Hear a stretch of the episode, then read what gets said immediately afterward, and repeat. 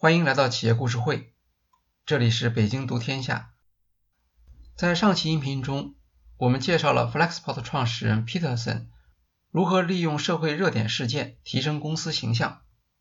本期我们将介绍 Flexport 变革货运代理行业所采用的基本方法，从清关业务到货运代理，在出口商发货到进口商收到货物之间。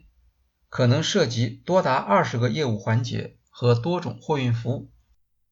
货运代理的工作就是代表货主处理这一流程，包括选择运输方式、承运人、选择路线、仓储配送和海关清关，还可能代理保险、外汇兑换、原产地证明等业务。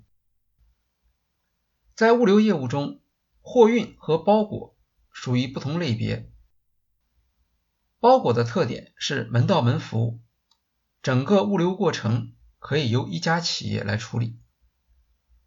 货运和包裹的区别，主要是看商品能否由分拣设备快速处理。货运业务极为复杂，除了亚马逊等极少数企业，其他公司都不能做到垂直管理货运门到门服务。二零零五年到二零零六年期间，Peterson 曾经在中国从事出口吉利摩托车的业务，饱受货运代理的折磨。市场上有大量的中小企业参与出口业务，货运时间关系到支付和现金流，任何一个环节出现错误，都可能导致货运停顿，公司破产。皮特森经历的这些痛苦并非没有价值，比如他认识到海关清关文件的重要性，清关文件不完备，往往导致货物无法按计划送达。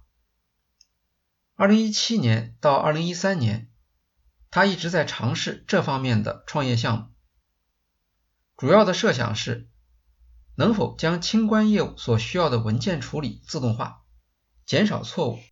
提高效率。二零一零年，他开始检验自己的设想，上线了清关文件自动化服务网页。这个网页只有前端，不能执行业务。网页上面介绍了公司提供哪些服务，开放用户注册。他使用搜索优化工具来增加网页的流量，尽可能创造测试机会。经过一年时间，有三百家企业在网页上注册，包括富士康、佳吉、沙特阿美等知名企业。Peterson 由此相信，这类业务对企业是有吸引力的。二零一三年，Flexport 成立，最初的业务是纸质海关表格自动化。二零一四年。Peterson 将创业设想提交给著名的创业孵化器 Y Combinator，简称 YC。这家孵化器在美国知名度很高，比如民宿预订服务 Airbnb 就是他孵化的。YC 的特点是天使轮投资，一般投资十五万美元，占百分之七的股份。百度前任 CEO 陆琪离职后，就曾经担任这家孵化器的中国负责人。YC 创始人 Paul Graham 关注国际贸易，对 Peterson 的设想很欣赏，他决定投资 Flexport。有了 YC 的支持，Flexport 的后续融资非常顺利。Flexport 使用标准化清关流程。第一次使用海关协议的费用可能会高一些，因为需要对文件进行数字化，但这些经验会保存下来，建立结构，以后对同一种货物清关就会极大的节约成本。清关业务稳定开展起来之后，Peterson 发现了新的问题：清关服务利润率很高。但每笔交易收费只有九十九美元，限制了企业的整体规模。在帮助客户处理清关业务的过程中，Peterson 很自然地发现，客户对当前的货运代理并不满意，而从清关延伸到货运代理，这属于相邻业务的扩张。货运代理的工作是在一个分散的复杂网络中，协调货物在不同物流资产所有者之间的移动，货物。由卡车公司从中国工厂运出来，送到一处仓库，装进集装箱，和其他厂商的货物放在一起。另一家公司负责将集装箱运往港口报关，然后装船，由船运公司送往美国。到了美国之后，同一套过程又会再来一遍，海关报关。卡车运往仓库，再由另一间卡车公司送到顾客手中。除了船运，货运代理还要安排飞机、火车运输服务，在整个货运过程中向进出口商户提供协助，并为此收取费用。货运代理业务需要专业人员，需要积累商务关系。Flexport 并不具备优势。Peterson 从改进货运代理客户数据处理能力和体验入手，展开竞争。例如，货运代理业务主要依靠电子邮件来沟通，行业内称为货运电子邮件转发。表面上看是电子化的信息传递，实际上主要还是人工操作。人工操作不仅导致效率低下，还会带来责任推诿。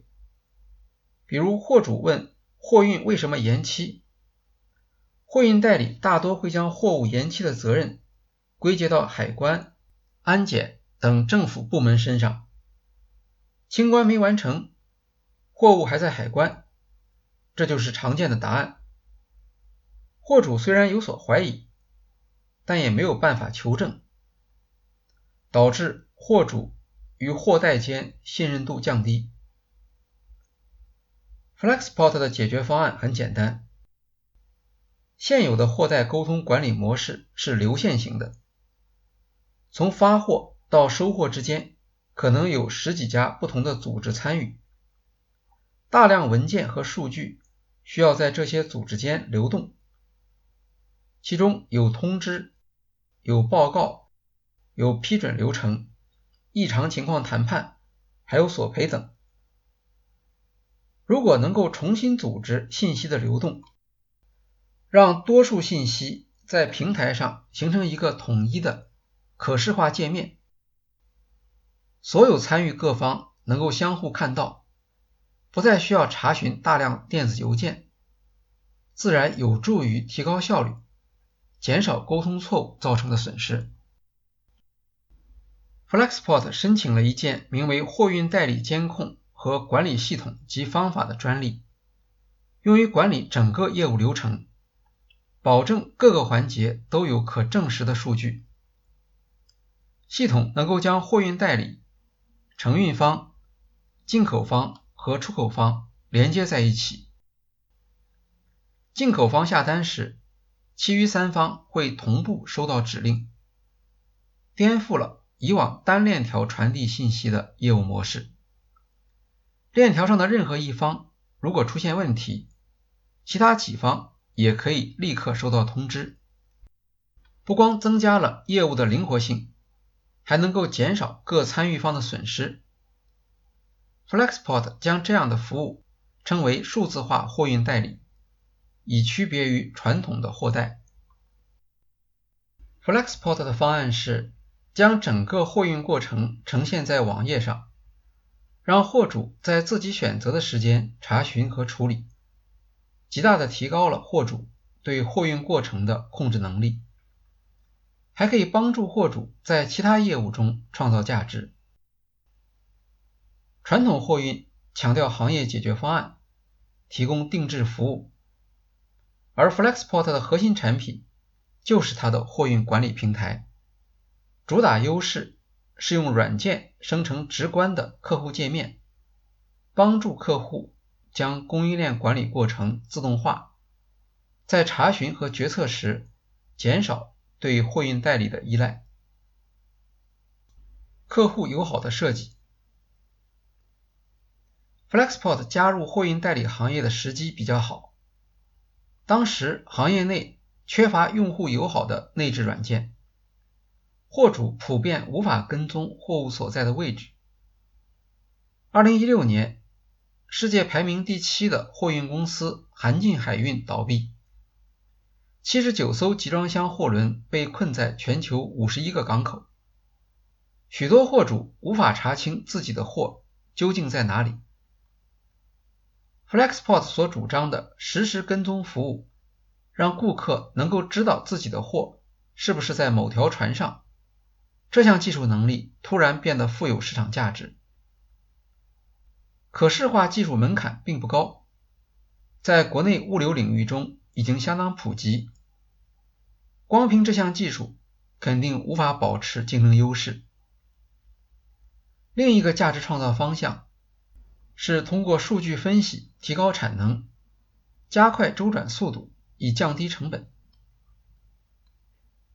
Peterson 在2021年介绍说，公司跟踪40万个集装箱数据后发现，由于订货需求和船期经常调整，集装箱平均满载率只有70%，而损益平衡点大致在85%，这就导致了货运方和货主方的博弈。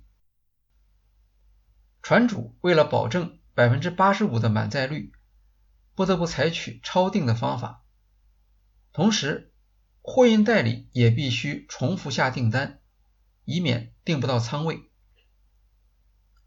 Flexport 收集了大量买家和卖家的数据，分析订单增长趋势，判断客户实际需求，给船公司提供较为可靠的空箱需求量。在货运旺季、空柜一箱难求的时候。船公司可以通过该数据比对货代公司报取空箱的准确率，从而避免损失。甩箱是指集装箱没能按计划装船，是货主最不喜欢看到的情景，也让货运代理公司头痛。皮特森披露说，疫情之前，行业甩箱率为百分之八。Flexport 可以降到百分之二，数据分析提高了预测准确性。我们现在的目标是订单能够达到百分之百履约，履约率上升意味着货物到达的预测准确率得以提高，减少了货主的成本。在风险资本支持下，Flexport 用降价的方法争取客户。皮特森说。四十英尺集装箱海运成本大约两千美元，货运代理行业平均收费为百分之二十，其余的归船运方和卡车运输方。我们只收百分之十五，利用自动化降低成本。Flexport 可以告诉顾客货是不是在船上，到终点还有多长时间。在散货拼箱模式下。Flexport 声称，门到门运输可以节省五天时间。对于面临库存紧张的企业，Flexport 开发了一款应用程序，供卡车司机使用。APP 可以提前十天通知卡车司机，货物即将到达码头，增加了车辆安排的灵活性，减少等待浪费，提高卡车履约率。二零二零年，Flexport 发布定制化功能，平台提供了十五种预先设计好的视图应用，客户不需要培训就可以直接使用。例如，大型进口商、小型进口商或出口商需要采用不同的视图，以适应不同的业务重点。所有视图的具体需求则来自 Flexport。对一百二十家样本客户的调查，小型进口商的视图注重行业分析，需要提供所有货运信息，按到达时间进行分类。大型进口商则强调管理大规模交易，识别其中需要关注的货运交易。出口商关注的是让货物准确到达提货地点所需要掌握的各个环节。平台还提供碳排放计算器、疫情信息中枢和退税计算器等工具。Peterson 说：“我们希望 Flexport 成为一家可靠的基础设施。只要将商品输入，就会从另一边出来，完全可预测。你会知道他们什么时候出来，在哪里出来。”曾经有同行批评 Flexport 的软件。没有提供任何新的在竞争对手产品中找不到的服务。他们说，如果走进 Flexport 的办公室，你会发现这里和 Expeditors 没有什么区别。Expeditors 是一家老牌的上市货运代理公司，市值约一百九十亿美元。消去所有的公司标志和品牌。你会发现业务看起来完全一样。几年时间过去，Flexport 的服务和客户体验已经发生很大的改变，而传统货运代理的变化则小得多。在软件行业看来，Flexport 平台的协作功能表现相对平庸。2020年，科技媒体 TechCrunch。为 Flexport 新版服务平台写了一篇评论，标题是“为什么 Flexport 要为货运代理行业开发一款华丽版的 Slack”？Flex 平台的协作功能和云服务在 SaaS 行业都不算是新东西，但是 Flexport 不是在和硅谷的企业竞争，在货运代理行业，客户选择 Flexport。不是因为它在技术上的突破性创新，而是因为一站式的软件套餐简化了他们的工作。更重要的是，提升了客户的控制感和稳定感。总部位于旧金山的制鞋商 Rosses 是 Flexport 的长期客户。Flexport 管理着 Rosses 从中国工厂到加州和肯塔基州的两个仓储中心。二十五种商品的运输。Rosses 首席运营官 Heather Howard 对 Flexport 的可视化工具给出好评。它可以让营销人员和商店经理知道什么时候新货可以到达。通常情况下，货运信息在企业 ERP 系统中是查询不到的，只有物流部门员工才能提供。跨部门查询和报告都比较麻烦，在 Flexport 平台上，人人可以登录自助查询。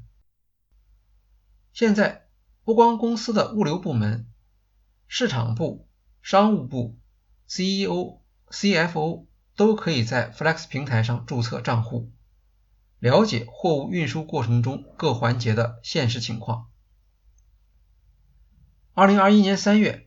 Flexport 推出订单管理系统，为客户提高订仓的时效性和货运的准确性。订单管理系统提供了整合日历，可以显示货运流程的各个时间节点，提醒用户及时预定。地图可以显示货物当前所在的位置。预先填好的表格加快了合规申请流程。标签可以方便用户建组、筛选或过滤。在货运行业中，由于订单经常会发生改变，各方在沟通时会给订单增加后缀，如订单变更1.1、1.2等。新系统将所有订单的变更记录集成在一张表上，各方都可以看到。订单发生过什么样的改变？是什么时间？由谁做出的改变？责任清楚。此外，围绕同一张采购订单的所有对话，也会以串流 thread 形式集中在订单号码下方，按时间顺序排列，不再需要花时间在不同对话间整理寻找。当所有各方都看到相同的视图时，一旦发生意外情况，买家可以方便的向供应商提出变更要求。发货方还可以标注货物重要性等级，比如对于某项促销特别重要的物料，让其他各方看到并做出安排。这项服务特别适合电商直销的 DTC 产品，因为他们经常会需要安排加速运输。Flexport 首席技术官 James Chen 说：“我们的想法是让整个贸易端到端的流程。”都在同一个平台上进行，其中的数据可以很自然的从一个环节流动到下一个环节，并且可以得到很好的追踪。如果使用我们的订单管理系统，在货运环节，你可以追踪到货物 SKU 级别、报关文件等都可以自动通过系统生成。什么样的企业会特别关注？SKU 级别的数据呢，相信有很多，而跨境电商很可能是其中对这项服务最敏感的客户。我们将在下一期音频中介绍 Flexport 打造货代行业操作系统的设想，欢迎收听。好，今天的企业故事会就介绍到这里，谢谢大家。